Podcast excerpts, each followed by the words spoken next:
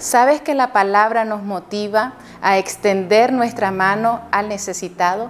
En el libro de Proverbios, en el capítulo 3, verso 27 y 28 dice, No te niegues a hacer un favor siempre que puedas hacerlo. Nunca digas, te ayudaré mañana cuando puedes ayudar hoy. Quizás en este preciso momento tú te encuentres en necesidad.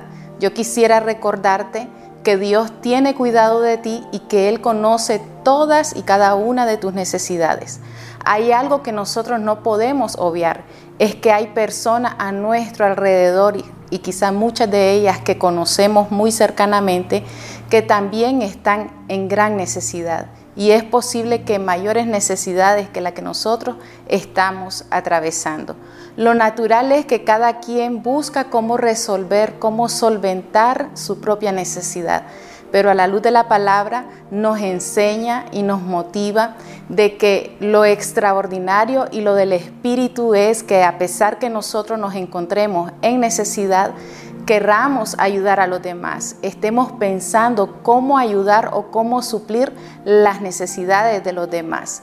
Y ayudar tiene muchas expresiones. Tú puedes ayudar con una oración intercesora, puedes ayudar con un consejo oportuno o tal vez tienes la posibilidad de ayudar en algo material, pero es ayudar en medio de la necesidad.